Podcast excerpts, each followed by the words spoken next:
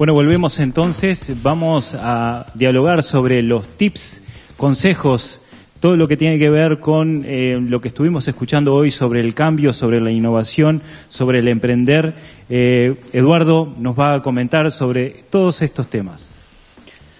Ten en cuenta a partir de ahora que, que los tips tanto valen si estás emprendiendo, si estás en una empresa o si tenés un proyecto personal el cambio, esto de lo que estamos hablando, puede venir de adentro o de afuera. Es decir, que el cambio lo impulsás vos o puede ser que la realidad cambie y te empuje a, adaptarte, ¿no? Algo así como lo que estamos viviendo con el, con el COVID. Sea cual sea el caso, todo cambio implica que tengamos que salir de la zona de confort. Muchas veces creemos que si seguimos haciendo lo mismo, algo va a cambiar afuera o si nos va bien así, entonces, ¿para qué cambiar? Y nos quedamos ahí quietitos haciendo lo que sabemos hacer, cumpliendo con el mismo trabajo, el mismo producto, vendiendo a los mismos clientes. Más vale mal conocido que bueno por conocer es un famoso refrán en Uruguay, ¿no? El punto es que nos demos cuenta o no, aunque no cambiemos nada, la realidad siempre está cambiando y hoy por hoy a velocidad más vertiginosa. Están cambiando las necesidades de la gente, nuestro mercado, la tecnología, los proveedores, todo cambia. Quienes no cambian mueren o sobreviven, hablando de empresas y emprendimientos. Es el caso, por ejemplo, de Kodak, Atari, Blockbuster, Olivetti y otras empresas que fueron líderes en algún momento y por allá cayeron, porque no supieron adaptarse. Para cambiar a tiempo hay que moverse de la zona de confort. Entonces, la pregunta sería, ¿estás dispuesto, dispuesta a moverte de tu zona de confort? Más allá de la zona de confort está la zona de aprendizaje, que es como si dibujáramos un círculo un poco más grande alrededor nuestro, donde están todas las posibilidades de crecimiento, lo nuevo, lo desafiante. Hacia ahí vamos cuando elegimos animarnos al cambio. Y repito, no hay crecimiento significativo si no hay cambio. Más allá de la zona de aprendizaje está la zona de pánico. Y claro, como nuestra mente es experta en evitar cualquier riesgo, cuando miramos fuera de la zona de confort, lo que vemos es esta zona de pánico y es que aparecen las ansiedades, los miedos, las excusas y todas las razones posibles e imposibles para no avanzar. Entonces, acá los cinco tips para ayudarte a avanzar. 1.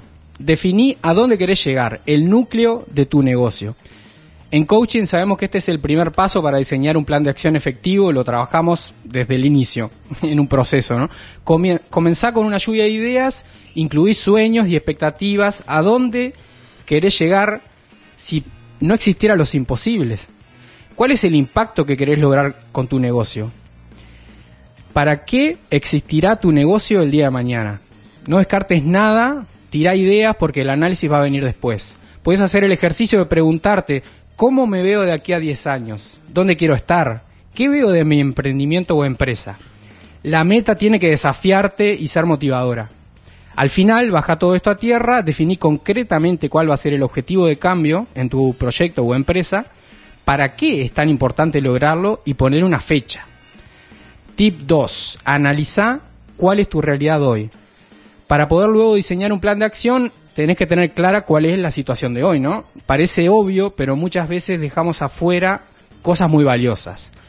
Te propongo, por ejemplo, listar en columnas cuáles son tus recursos, tus conocimientos, experiencias, aprendizajes, con quiénes contás hoy, porque a veces las personas hacen un gran diferencial en lo que hacemos, ¿no? No dejes nada afuera. El punto 3, planificar el recorrido. Ahora es tiempo de unir los puntos entre este futuro deseado y la realidad actual. Una buena estrategia puede ser comenzar por ese lugar en el futuro al que querés llegar y desde ahí definir objetivos hacia atrás en el tiempo más pequeños, necesarios para cumplir con esa meta, ¿no? Hasta llegar al momento presente.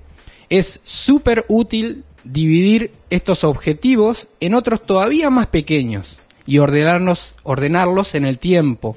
Así, al final de este ejercicio vas a poder preguntarte, ok, ¿Qué paso necesito dar esta semana para llegar a mi objetivo? Tip 4. Aprende a gestionar tus miedos y barreras internas.